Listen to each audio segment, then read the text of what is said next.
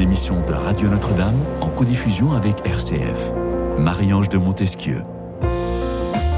Difficile parfois aujourd'hui de s'y retrouver et surtout de se relever quand tout semble toujours sourire aux autres, mais pas à nous. Surtout à l'heure du sourire Instagrammable à tout craint. Quand on a tout perdu, comment retrouver le goût à la vie? Eh bien, c'est la question que je vais tenter de poser, que je vais poser à mes invités dans cette émission en quête de sens. Et j'ai la grande joie d'accueillir pour commencer Anne-Sophie Chauvet. Bonjour. Bonjour, Bonjour. Anne-Sophie. Alors, vous êtes éditrice, blogueuse spécialisée en littérature jeunesse. Euh, vous avez écrit de nombreux romans pour enfants. Vous êtes maman et vous avez un parcours semé d'embûches. On peut le dire comme ça ou pas? Oui, on peut. Vous avez perdu des choses et des êtres. Oui, tout à fait. Mais vous vous êtes relevé puisque vous êtes là pour en parler euh, avec nous autour de cette table euh, cet après-midi. Merci pour votre présence. Nous sommes également en compagnie d'Alain Braconnier. Bonjour Alain Braconnier. Bonjour. Nous sommes ravis de vous recevoir, psychologue que vous êtes, psychiatre également, responsable de la formation APEP au CHU de la Pitié-Salpêtrière à Paris, professeur émérite de l'école des psychologues praticiens. Votre dernier bébé, si je puis dire, le meilleur thérapeute, c'est vous. Bah oui, toutes ces années pour nous dire ça, cher Alain Braconnier, chez Odile Jacob. Oui, vous avez raison de dire toutes ces années, parce que ce livre, c'est vraiment issu de, ah, je vais le dire, de 40 ans d'expérience qui m'a amené euh, ben, recevoir euh, des parents, des enfants, des adolescents, des adultes, des grands-parents maintenant, plus souvent que par le passé. Et c'est vrai que toute cette expérience montre d'abord que le monde a beaucoup changé dans la possibilité de l'aide que nous pouvions apporter, nous les psys, euh, dans euh, ce qui est en effet, pour les uns et pour les autres, euh, des moments difficiles et des moments qu'il faut essayer de dépasser et qu'il faut savoir un peu clarifier tout ça. Et ce livre, c'est vraiment écrit à partir de cette expérience, en ayant quelques certitudes dont j'aurai peut-être l'occasion de vous parler, et, et, en même temps en ayant des propositions sur ce qu'aujourd'hui, euh, il est important peut-être pour chacun de savoir décider, faire le choix de ce qui peut le mieux l'aider. Ouais. Euh, Peut-être euh, Yor Pfeffer est-il d'accord, je ne sais pas, euh, avec euh, cette euh, proposition euh, à- à- d'Alain proposée en tout cas par Alain Braconnier. Bonjour Yor Pfeffer. Bonjour. Alors vous de votre côté, vous êtes penseur, auteur, vous êtes compositeur, interprète. Euh, je suis parce que nous sommes euh, ce projet que vous avez euh, créé et puis vous venez de publier chez Jouvence. On n'est jamais à l'abri, à l'abri de perdre par exemple, hein, n'est-ce pas Oui, ça, euh, très certainement. Ouais. c'est- un roman, on n'est jamais à l'abri Ouais. d'une nouvelle joie. Euh, donc c'est euh, c'est un petit coup d'humour parce que c'est vrai qu'on n'est jamais à l'abri. Généralement, on, on s'attend à des choses effectivement autour, autour de la perte, Ouais. mais on n'est jamais à l'abri d'une nouvelle joie aussi. Peut-être même Euh, parfois à travers une perte, ça peut arriver, et pas toujours, mais ça peut arriver. Le Pfeffer. cadeau caché. Oui, cadeau caché, derrière un drame, derrière quelque chose qui peut nous paraître tragique de prime abord. Euh, N'est-ce pas, Anne-Sophie Jovet, pardon, de me tourner vers vous à ce moment un peu brutalement, euh, à ce moment de l'émission, mais c'est ce qui vous est arrivé très clairement. Oui, oui, oui. Euh, moi, en fait, mon mari est parti du jour au lendemain. Donc, je me suis retrouvée avec mes quatre enfants. Quatre seule. enfants, j'ai même pas précisé, vous aviez donc quatre enfants. Oui, oui, oui. J'avais quatre enfants qui avaient entre 10 et 2 ans à l'époque, deux garçons, deux filles. Et donc, c'est vrai que ce jour-là, j'ai vraiment eu l'impression bah, d'avoir tout perdu. Alors, heureusement, c'était qu'une impression. Euh, et ça, j'ai pu euh, par la suite euh, me reconstruire et puis reconstruire la vie de, des enfants en évitant qu'ils soient trop cabossés. Mais c'est vrai qu'il y a un moment où on a vraiment cette sensation au fond de soi. On ne sait pas trop comment on va pouvoir continuer à vivre et comment est-ce qu'on va pouvoir, enfin, comment est-ce que ce cauchemar va s'arrêter? Comment est-ce qu'on va pouvoir reposer un pied l'un après l'autre? Sur quoi est-ce qu'on doit s'appuyer puisque on a l'impression que tout a volé en éclats. Ouais. Euh, et voilà. Et donc, euh, c'est vrai que heureusement, c'est qu'une impression et heureusement, on- un, un meilleur avenir est possible Ça et puis le fait- bonheur est possible. Ça s'est passé juste pour présenter les choses, ça s'est fait brutalement pour le coup. Ça Ah oui, oui, une oui. perte brutale. Ah oui. C'était- Vous Euh, l'imaginiez pas du tout. Non, non, la veille, je ne l'imaginais pas et le lendemain matin, j'étais devant le fait accompli. Donc ça a été euh, un mur. C'est cette image. Alors j'ai so- soit cette image d'un mur, soit euh, l'image d'une tempête. On est sur un bateau et soudain quelqu'un nous jette à l'eau. Euh, et puis les flots sont déchaînés, il fait nuit noire et, on ne sait pas comment on va faire pour, pour nager. Et Ouais, c'est- Alain Braconnier, c'est quelque chose au fond, c'est pas du tout pour banaliser ce qu'a vécu euh, Anne-Sophie Chauvet, qu'on peut tous vivre et que peut-être qu'on vit tous d'une certaine façon, à un moment donné, on vit tous des choses plus ou moins brutales dans notre existence et, des pertes, Dieu sait qu'on en, on en, traverse tous, à commencer par la perte de nos parents, évidemment, dans la, dans la logique des choses. Mais c'est quelque chose de foncièrement humain, ça, déjà. Oui, oui c'est évidemment foncièrement humain. C'est le côté euh, sûrement qui est euh, en assez grande partie quand même difficile dans la vie, c'est-à-dire qu'on a incontestablement une incertitude sur ce qui va advenir, mais cette incertitude, on n'y pense pas. On est dans la continuité de notre existence, et euh, au fond, il y a les deux. Tant mieux qu'on soit dans la continuité de notre existence, et qu'il faut garder ça à l'esprit quand justement advient, on va dire, un traumatisme. Euh, c'est-à-dire euh, brutalement une euh, situation qui fait que on est, comme vous l'avez dit, tout à fait choqué, dépourvu, brutal, avec des sentiments. En effet, votre image est très jolie de la navigation et de comment je vais pouvoir nager comme je le faisais auparavant. Et tout ça est la vie. Euh, et c'est pour ça qu'il est toujours assez euh, euh, utile de comprendre ce qui se passe et de s'appuyer sur nos qualités, sur nos forces, sur nos ressources. Parce que c'est des moments où on oublie ça. On oublie qu'on a quand même toujours des ressources et qu'on peut justement les, les, utiliser, mais encore faut-il comprendre comment les utiliser et aussi est-ce qu'il vaut mieux être seul ou pas Et au fond, notre rôle à nous, c'est d'accompagner euh, ces situations de la vie qui font qu'on peut se confier à quelqu'un avec une, euh, une écoute euh, qui fait que il va essayer cette personne qui est là pour vous aider de retrouver le sens de la vie. Moi, il y a un chapitre qui me touche énormément. Effectivement, la Marconi, je pense qu'il toucherait également Anne-Sophie Chauvet, pardonnez-moi, qui est ici présente, devenir un thérapeute pour ses enfants, votre euh, chapitre 9 magnifique, effectivement, euh, qui fait toujours plaisir à lire et à entendre, effectivement, que en nous, on a, vous venez de le dire, des capacités gigantesques. York Pfeffer, vous êtes bien d'accord aussi avec cela. Hein. On, on, j'ai l'impression qu'aujourd'hui, à l'heure de cette pourquoi pas, je ne sais pas si c'est ça l'explication, hein, à l'heure des incertitudes au pluriel, euh, on, a tellement de mal, et, en même temps, à l'heure du tout contrôle, on a tellement de mal à se faire confiance. Se faire confiance au boulot, se faire confiance en tant que parent, se faire confiance les uns les autres dans cette société. On a beaucoup de mal. Est-ce que vous êtes d'accord avec ce constat, Jörg Pfeffer? Bah, D'autant plus si on, si on traverse euh, une catastrophe, un drame. C'est une certitude. Pour, pour situer un peu les choses, parce que euh, moi je suis ni un praticien ni un professionnel, je suis auteur, compositeur, un observateur. et et un, observateur qui a peut-être vécu quelque quelques, quelques drames aussi, puisque euh, sans vouloir affoler les auditeurs, moi j'ai perdu en, en, très peu de temps ma mère, ma sœur, ma compagne et mon fils, suivi par la suite de, deux de mes frères et, et, et, de mon père, sans parler d'autres gens, mais dans les liens les plus proches, j'ai perdu donc tous les liens qui, qui, sont les plus proches, le père, la mère, le frère, la sœur, le, la femme et l'enfant.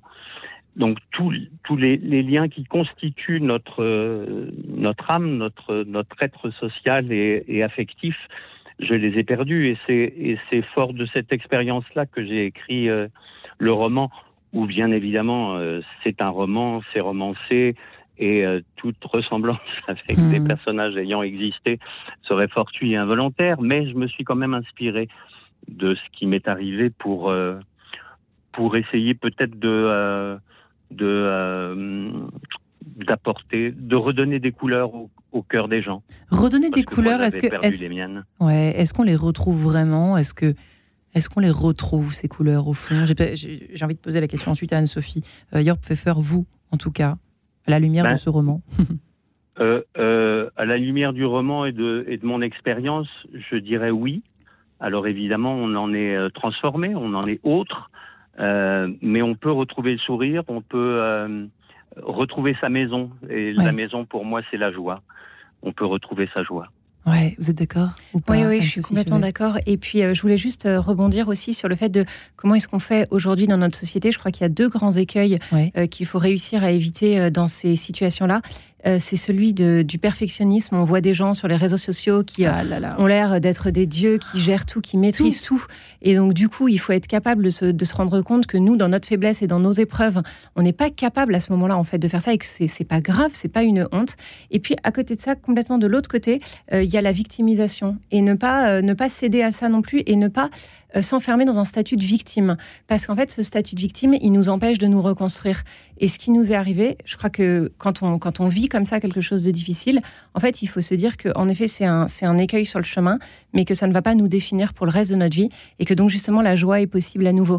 Et ni déni, ni surenchère. Voilà. C'est compliqué ce, cet équilibre. Euh, ce jour, je retrouve la maman aussi qui parle. Hein.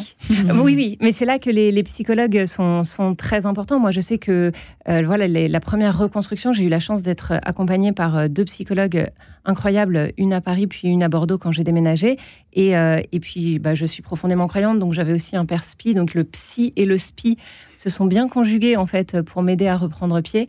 Euh, et, je crois que cet accompagnement, il est très très difficile. Il faut être capable de reconnaître notre faiblesse, se dire que à ce moment-là, en fait, on n'est plus capable de gérer tout seul. Nous, on est au milieu de la tempête, pour reprendre cette image, et il y a d'autres personnes vont être nos, nos, bouées euh, et vont nous aider à, flotter, à naviguer le temps qu'on ait de nouveau les forces en nous de, reprendre pied. Donc, euh, ne surtout pas avoir honte de demander de l'aide, de l'aide psychologique et spirituelle, et pourquoi pas médicamenteuse s'il y a besoin à un moment donné. Euh, voilà, la dépression n'est pas une honte. Qu'est-ce qui a été le plus difficile pour vous dans un premier temps, euh, Anne-Sophie Au départ, je pensais qu'il fallait que je tienne pour mes enfants. Euh, donc j'ai un petit côté, j'ai grandi en Alsace, donc j'ai un petit côté un petit peu carré. et je pensais qu'il fallait que je garde ce côté-là, en fait, et que les lits soient faits, que les enfants soient douchés, qu'ils aient une alimentation équilibrée.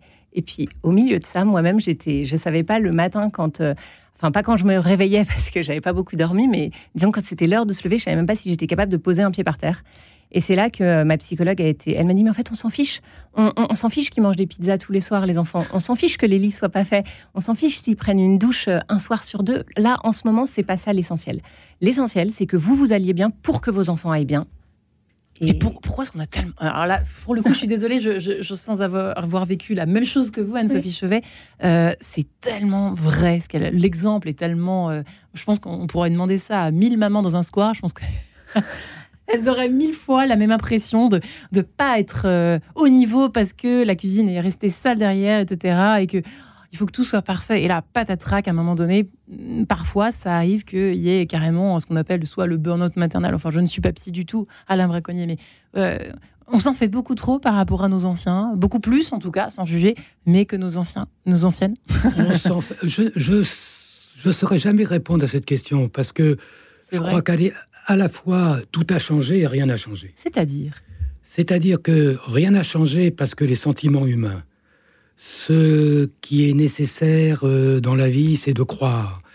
Euh, et de croire à ce que l'on fait, de croire aux autres, de croire dans ce qui nous apparaît important.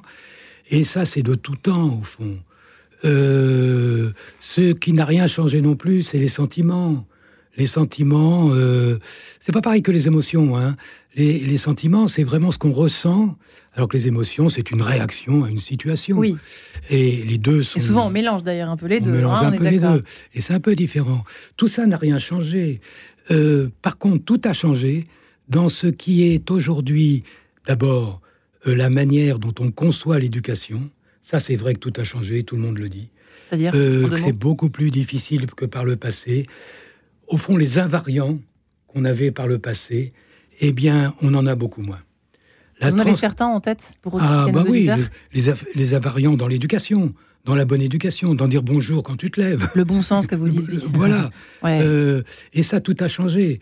Euh, la place de l'enfant a changé dans la famille. L'enfant roi. L'enfant roi, et c'est pour ça que euh, justement dans ce livre, j'aborde la question de comment prendre soin de, son enfant. Euh, bah, le bon sens justement. Bah, le bon sens, l'amour et la logique. Et la logique. Hein. et que ces trois appuis sont essentiels. Et tout à l'heure, on parlait des liens. Oui. je crois qu'en effet, les liens, on peut être en lien avec soi-même et en lien avec les autres. L'un n'exclut pas l'autre. Et quelqu'un qui ne veut pas se faire aider, par, exemple, par les psys, ben, ça, c'est un, de mes deux constats de, ma longue carrière, si je puis dire. C'est celui qui ne veut pas se faire aider, c'est pas la peine d'insister pour le moment. on, échouera. Bon. Euh, par contre, celui qui veut se faire aider, bien évidemment, il faut essayer non pas de l'aider seulement par rapport à l'aide qu'on lui a apportée, mais par rapport à ce qu'on peut l'aider lui à devenir s'auto-aidant. C'est-à-dire que le, but d'un travail... Tu es capable de t'aider, c'est ça Tu es capable. On ne peut pas faire les choses à la place d'eux.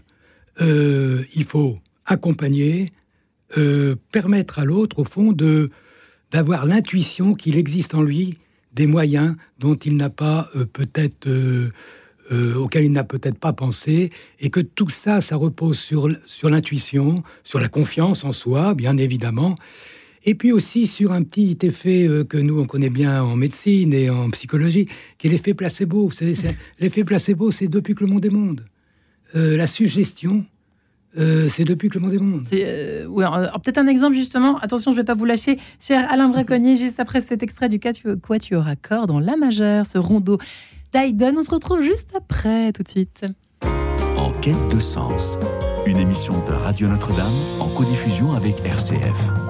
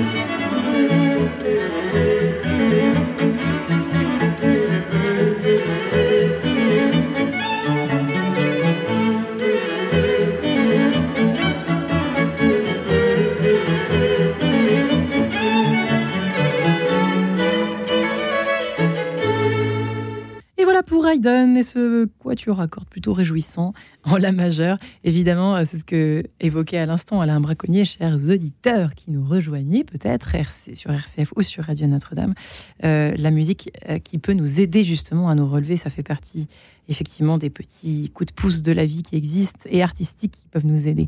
Alain Braconnier était, également là et là avec nous aujourd'hui pour parler eh bien, de ce phénomène cette espèce de traumatisme que l'on peut ressentir quand on pense avoir tout perdu, comment tout simplement retrouver le goût à la vie? Alors évidemment, on peut avoir la foi, on peut avoir euh, des tas hum, de ressources spirituelles et intérieures. Parfois, cela ne suffit pas. Euh, Alain Braconnier, donc, est psychologue, psychiatre, euh, reconnu, qui avait écrit beaucoup d'ouvrages sur les mamans et leurs fils, sur euh, les filles et leur papa, sur euh, l'anxiété, sur le fait d'être parent aujourd'hui. Et puis là, il revient. il attaque avec euh, le meilleur thérapeute, c'est vous. Comment prendre soin de soi, tout simplement, chez Odile Jacob, nos ressources insoupçonnées.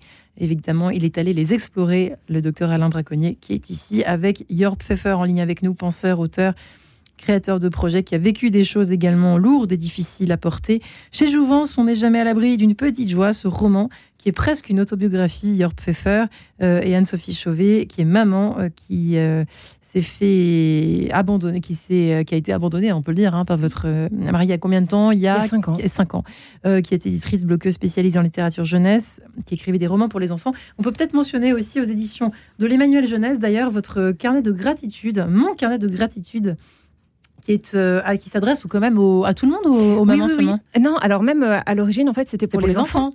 Euh, bah, justement, ça fait partie des talents que que j'ai découvert à travers les épreuves, une, une vraie grâce en fait. voilà, j'écrivais pour moi, j'avais jamais pensé écrire pour quelqu'un d'autre, et puis je me suis mise à, à, écrire pour mes enfants, et ensuite plus particulièrement pour une de mes filles qui avait vraiment du mal à, à reprendre pied, à être profondément heureuse.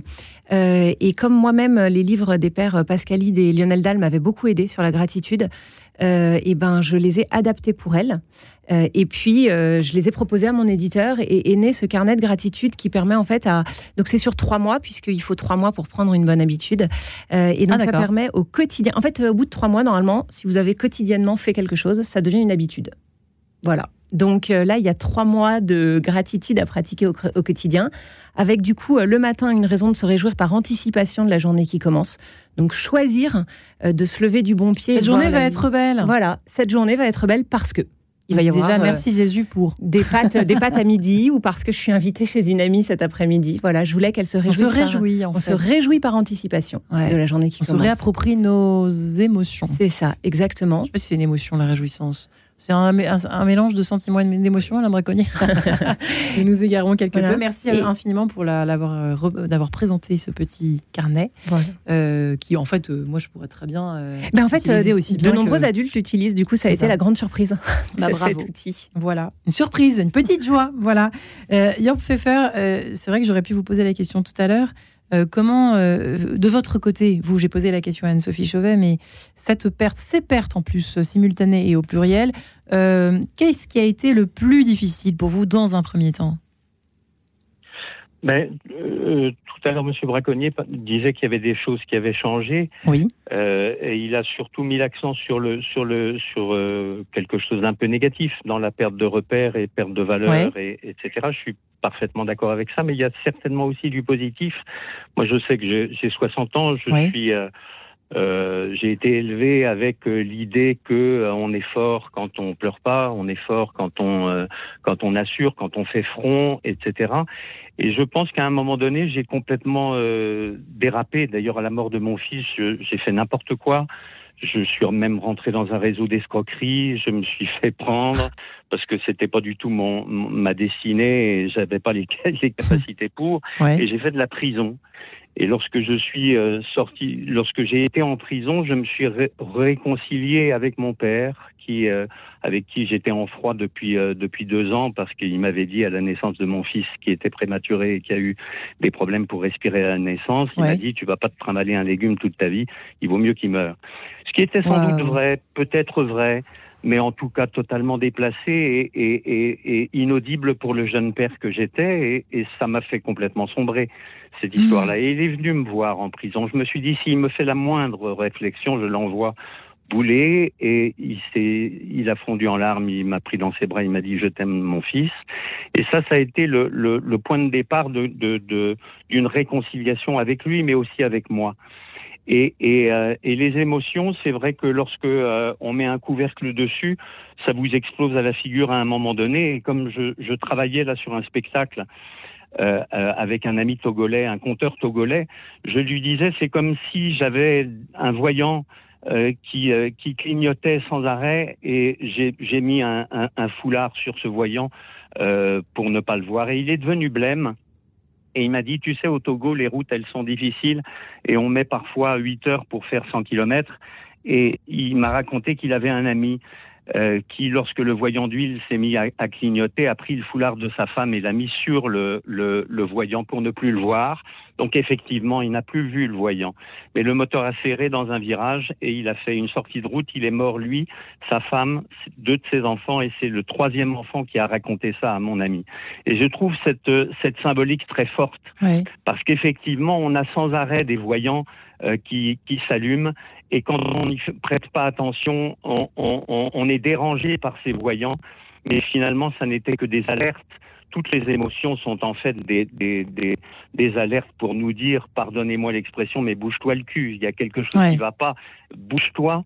Et c'est pour ça que j'associais tout à l'heure la, joie à la maison, c'est que c'est la, seule, la seule émotion qui nous dit es chez toi et tu n'as plus à bouger. En fait, pour reprendre un peu aussi ce, que, ce, ce, ce, qui a été dit tout à l'heure, je pense que euh, alors j'ai pas de, de, recette miracle à, à, à, donner aux gens, mais je sais que lorsque euh, euh, je suis sorti de prison, quelques années après, dans ma reconstruction, je me suis fait agresser, je me suis retrouvé à l'hôpital pour m'entendre dire que je n'avais rien de cassé, mais que j'avais des traces bizarres dans le cerveau qui semblaient être des métastases. Et moi, je venais de perdre un frère d'un cancer qui s'était terminé par des métastases au cerveau, donc j'étais persuadé que j'allais faire comme lui et que j'allais mourir, et je me suis dit, qu'est-ce que tu as vraiment envie de faire sur cette terre avant de mourir? Et l'envie de revenir à la musique, ce que je n'avais pas fait depuis 20 ans, a été forte, et je me suis dit, voilà, je fais un dernier concert, et je remonte sur scène et après je peux mourir. Et lorsque les médecins m'ont dit qu'ils s'étaient trompés, que je n'avais rien et, et que j'allais mourir sûrement un jour, mais pas tout de suite, tout de suite, je me suis dit, si tu as envie de faire ça, il faut que tu tiennes parole devant la vie. Et je me suis mis à écrire.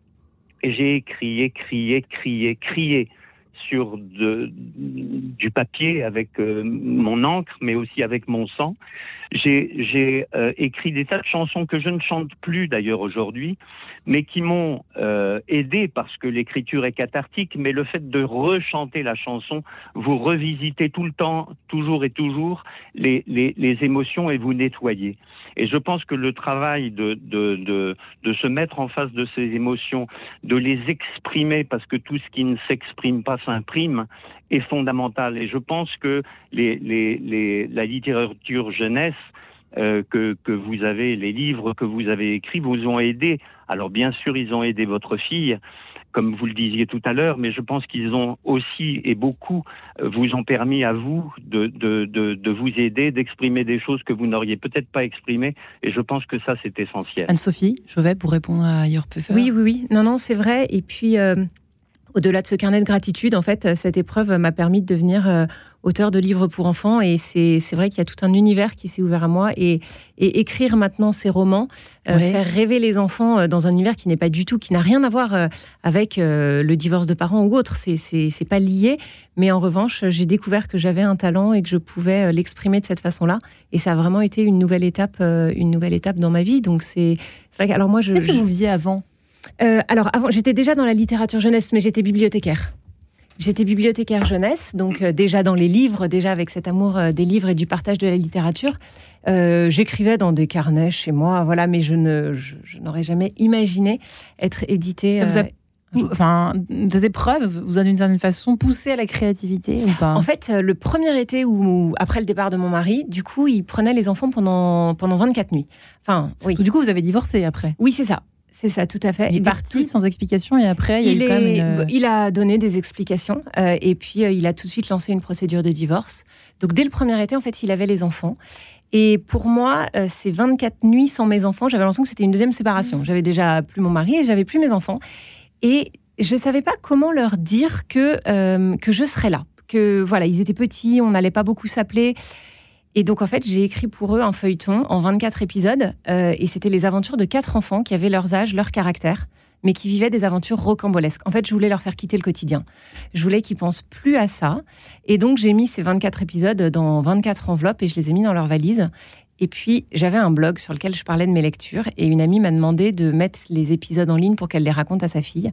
Et en fait, pendant l'été, les statistiques du blog ont, explosé. Donc, euh, habituellement, j'avais une centaine de lecteurs par jour. Euh, à la fin de la première semaine, euh, il y en avait 400. À la fin de la deuxième semaine, il y en avait 1000. Et en fait, à la fin de l'été, un éditeur m'a appelé en me disant on, a, on a lu votre feuilleton et on aimerait le transformer en série de livres pour enfants. Et ça, ça a été, du coup, c'était six mois après le, départ de mon mari, et ça a été le premier petit rocher sur lequel j'ai pu prendre appui. Et j'ai vraiment vu ça comme un signe de la providence. En fait, je suis profondément croyante, et il y a une, une certitude, en, tout cas, que j'avais depuis le tout premier jour, c'était que le Seigneur était là et n'allait pas me lâcher. Euh, je savais. Dans un c'était pas le cas, j'imagine. Vous avez, mais qu'est-ce que j'ai fait pour mériter ça En fait, jamais. C'est-à-dire que je savais que j'étais au fond du cauchemar, enfin que c'était un cauchemar, que j'étais au fond de la tempête, que je, je, comprenais pas pourquoi mon mari était parti. Mais en revanche, j'avais une certitude, c'est que le Christ était à mes côtés. Et, et, ça, vraiment, dès le premier jour. Alors, en fait, il, est parti la veille du dimanche des rameaux. Et donc, en fait, la toute première semaine où j'étais seule, c'était la semaine sainte. Et vraiment, j'ai eu cette certitude que cette croix que j'avais apportée, je la portais, mais je la portais avec le Christ. Et, et voilà, donc je savais vraiment, vraiment pas comment j'allais m'en sortir, mais je savais que je n'étais pas toute seule. Et donc, cette, cette aventure éditoriale, j'ai vu ça comme un signe du ciel et je me suis dit, bah voilà, ça, c'est peut-être un signe que le Seigneur m'envoie, qu'il que y a peut-être quelque chose à creuser là-dedans pour reconstruire ta vie. Et je me suis mise à écrire. Et voilà. Et, donc, la reconstruction est passée par cette, cette nouvelle. Euh, profession, enfin c'est pas vraiment une profession parce que genre... vocation, mais une vocation, oui. oui. Alain Braconnier, question qu'on doit vous poser à peu près mille fois, mille fois par jour inné ou acquis Le fait de se relever. Il y en a qui plongent, il y en a qui se relèvent. On ne saura jamais. Quel est votre point de vue sur ce point? Ben Là aussi, mon expérience m'amène à penser que c'est pour ça que j'ai intitulé ce livre Le meilleur thérapeute, c'est vous. c'est d'abord la personne. La personne doit incontestablement, quand elle est dans des moments particulièrement difficiles, on a ces deux témoignages aujourd'hui, euh, se remettre, se relever, euh, traverser euh, la tempête et, utiliser les moyens qui, que la personne trouve en elle déjà. C'est le premier temps. C'est-à-dire, euh, bah, on a parlé de la musique, on a parlé de l'écriture, on a parlé au fond de la création. tout ça, ça vient de la personne. Personne va vous donner l'écriture, la musique, la création. On peut, parler de talent, par exemple, mettre à profit ses talents. Mettre à profit ses talents ou ses goûts. Euh, sans même parler de talent. C'est goût. Et que ça, c'est déjà une première démarche qui fait qu'on prend soin de soi. C'est bon signe. Ah oui, c'est vraiment capital. Ou ça peut être une activité sportive, ça peut être... Euh, peu importe. Euh, la question, c'est quand même aujourd'hui, sûrement, compte tenu de ce que je disais en tout à l'heure, il y a beaucoup de moyens qui sont proposés pour aller mieux. beaucoup plus qu'il y, y, a 50 ans. Et il y a quand même un point important, c'est qu'il ne faut pas tomber sur des charlatans. Ça, on voit fleurir les coachs, évidemment. J'imagine que vous avez votre opinion là-dessus. Moi, j'ai rien sur les coachs, j'ai rien contre les coachs, vraiment. Euh, mais attention aux charlatans. Parce que les coachs peuvent aider, ils peuvent être des conseillers, elles peuvent, ils peuvent soutenir. Et puis, il y a trois, trois situations, pour être un peu caricatural. Il y a la situation où vraiment nos propres ressources nous amènent à dépasser ce qui nous est arrivé. Ouais. Il y a la situation, on a besoin quand même d'une aide parce que on est quand même encore vraiment soit moral pris par l'événement, le, moral qui ne va pas, ou l'angoisse, ou hmm. l'appréhension de l'avenir. Puis il y a une troisième situation, et là les coachs, pourquoi pas, le yoga, tout ça, pourquoi pas euh, À condition de pas tomber. C'est quoi la troisième, du coup? Et la troisième, c'est vraiment notre profession, c'est pas. Mais mes collègues vont dire pourquoi tu as écrit euh, un livre où, euh, le Franchement, tu nous savons de la planche, Alain. voilà, c'est exactement ça. Ben, parce que je sais très bien, je sais très bien que notre but à nous de thérapeutes, c'est d'accueillir des gens qui sont en plus grande difficulté pour s'en sortir par eux-mêmes, de les accompagner, de les traiter, parce qu'il y a des traitements incontestables, variés d'ailleurs aujourd'hui, et que ce qui compte le plus, on le sait aujourd'hui, ce qui compte le plus, c'est la relation avec la personne qui vous aide. Ouais. C'est-à-dire qu'il ne faut pas non plus se laisser infantiliser, c'est ça que vous disiez aussi. Hein. Je pense que c'est important de le rappeler. Il ne faut pas se laisser euh, infantiliser, il ne faut pas se laisser rendre dépendant de l'autre, et il faut euh, se sentir accompagné par quelqu'un, au fond, qui intuitivement vous paraît celui qui vous convient ou celle qui vous convient, bien évidemment. Euh, et que ça, ça compte pour 50% du résultat. Toutes les études l'ont montré. Et là, c'est pour des situations qui sont nombreuses aujourd'hui, hein, qui sont vraiment nombreuses. Hein. Vous parliez tout à l'heure du burn-out. Ben, je peux vous dire que hier encore, je voyais quelqu'un qui venait parce que la personne avait fait un burn-out, elle devait reprendre son travail, c'était compliqué, et elle était encore assez déprimée. Et elle avait besoin incontestablement là d'une aide plus, plus professionnelle, telle que nous on peut l'avoir. Donc, c'est ça aujourd'hui la diversité des situations qu'il ne faut pas se fermer, et l'une n'empêche pas l'autre surtout. Hmm. Moi, j'ai constaté qu'au cours des 15-20 dernières années, des personnes viennent me voir pour faire une thérapie, au sens professionnel du terme, et en même temps, ils se débrouillent par eux-mêmes à faire des trucs. Et que ça, c'est quelque chose qui, dans le temps, avait une réputation qui est de dire non, mais c'est un truc parallèle, c'est un mm. parallèle, etc.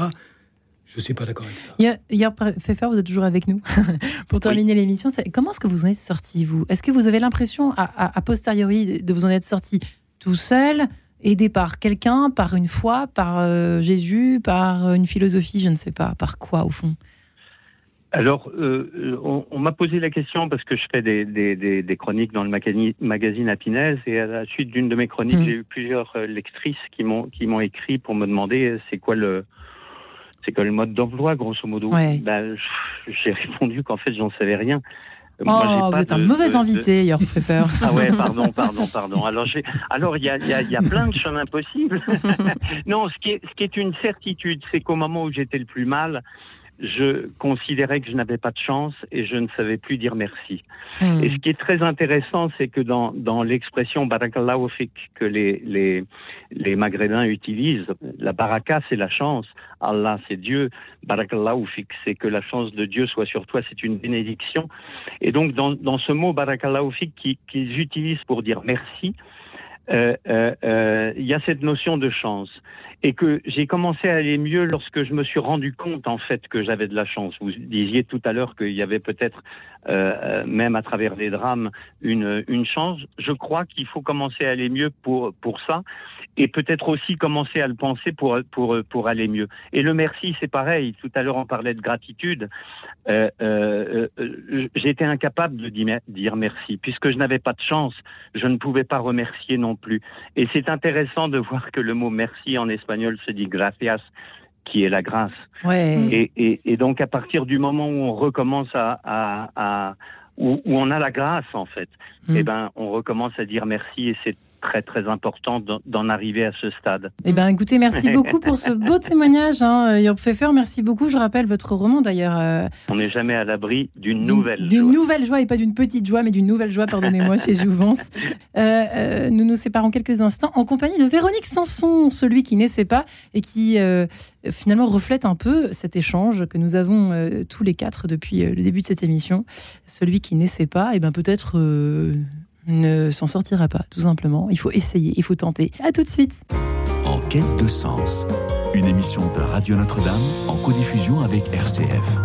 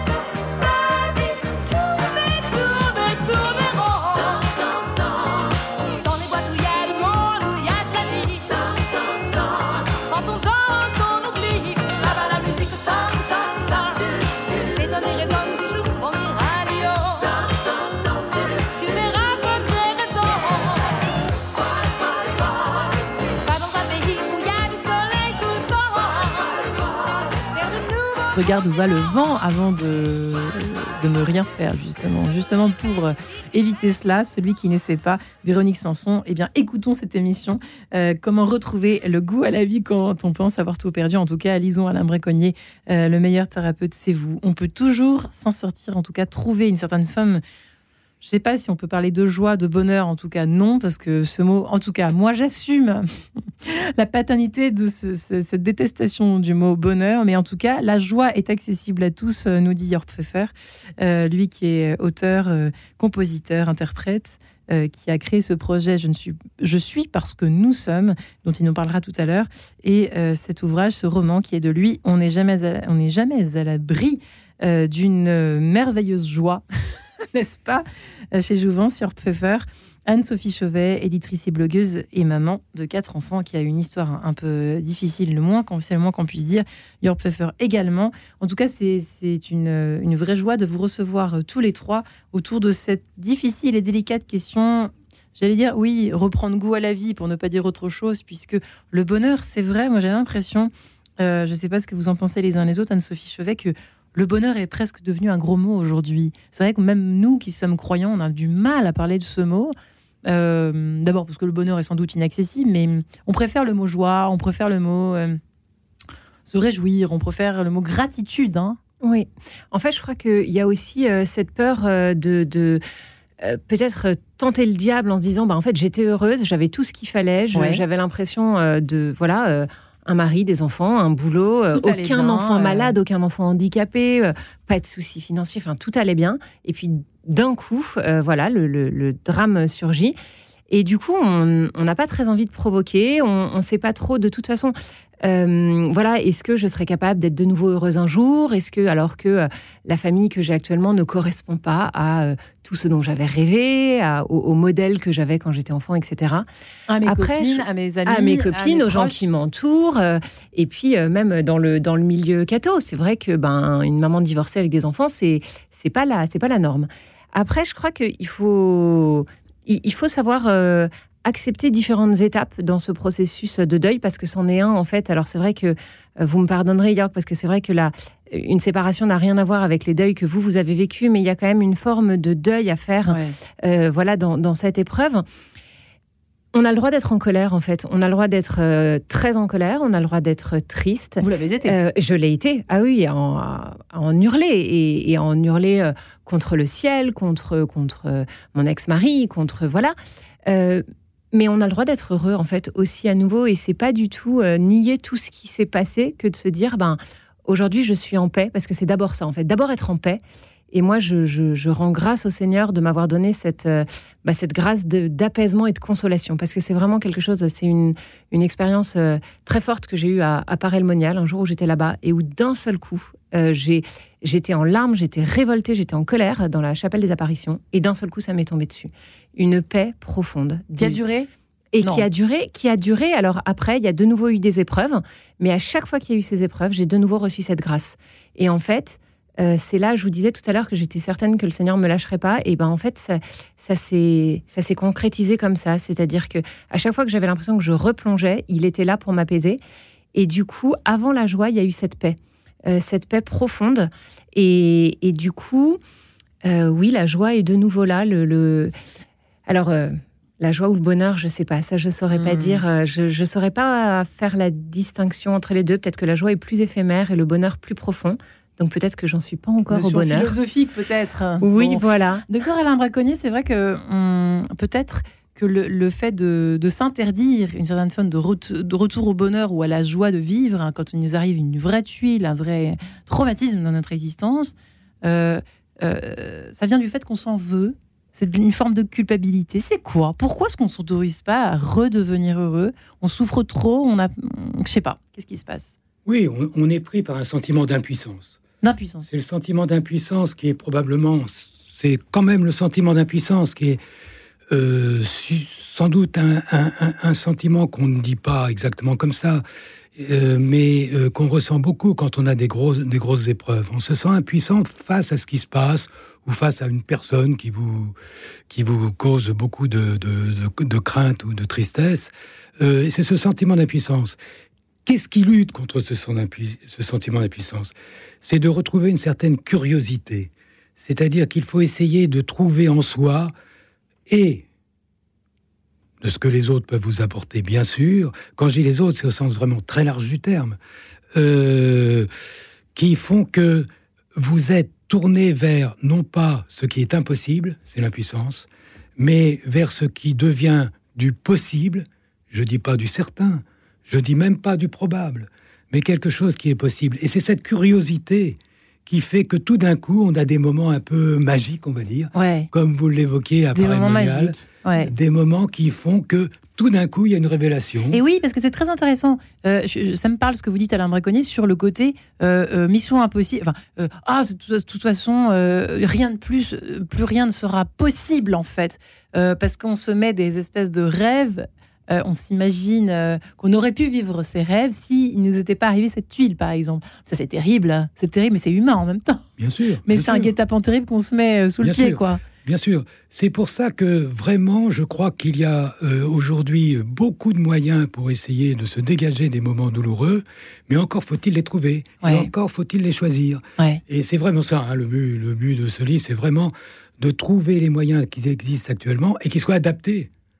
Un, au moment dans lequel on est, parce qu'il y a des moments différents. Des phases, mm. Il y a des phases différentes. Mm. Et par rapport aussi au, à ce qui nous entoure et à ce qu'on est nous-mêmes capables de, de pouvoir, euh, je dirais, imaginer et produire pour qu'on s'en sorte. Et ça, c'est quelque chose qu'il faut essayer un tout petit peu. On n'a pas besoin de, d'écrire un gros livre là-dessus, euh, mais il faut trouver quand même le temps de chercher ce qui nous va. Hmm. Euh, on est dans des moments où on a du mal à trouver ce qui nous convient. On a du mal à avoir confiance dans ce qui se passe. On a du mal même à s'appuyer sur les autres. Et eh ben, c'est des moments comme ça dans lesquels il faut soi-même se poser un petit peu, et pas n'importe quand, pas dans les moments d'hypercrise, dans des moments où on prend un tout petit peu de temps pour se dire, bon, qu'est-ce qui se passe, qu'est-ce que je peux faire? Hmm. Et on va avoir évidemment beaucoup de gêne à le faire parce qu'on est abattu, mais euh, c'est extrêmement utile de trouver des petits moments, des tout petits moments de réflexion sur soi-même, pas dans le sens d'une psychanalyse profonde euh, euh, qui va durer des années, dans le sens d'une petite introspection, retour sur soi, qui va vous permettre de faire un choix et de faire les bons choix, ceux qui vous conviennent. Yorp faire ah pardon Anne-Sophie Chevet. Non, là où ça me, ça me parle beaucoup, c'est qu'en fait, je pense que c'est en effet en nous qu'on a la, la clé pour euh, reconstruire nos vies et pas il faut être capable justement de cette petite introspection pour ne pas écouter toutes les voix qui sont autour. Donc à la fois bah, par exemple la société qui par exemple dans mon cas dit ben les familles recomposées c'est merveilleux il faut absolument réussir à être tous en paix les uns les autres. En fait non si c'est pas ça qui me rend heureux je dois être capable de trouver une autre solution en réfléchissant au bien de mes enfants au bonheur de mes enfants. Si à côté de ça je me dis ben euh, les familles toutes bien toutes parfaites à côté de moi me jugent ben je n'ai pas besoin de fréquenter ces gens-là j'ai pas besoin de qu'on me renvoie à ma position. Et donc, être capable de savoir, de, réinventer sa vie. Parce qu'en fait, quand tout s'est effondré, on ne sait pas trop comment est-ce qu'on va continuer.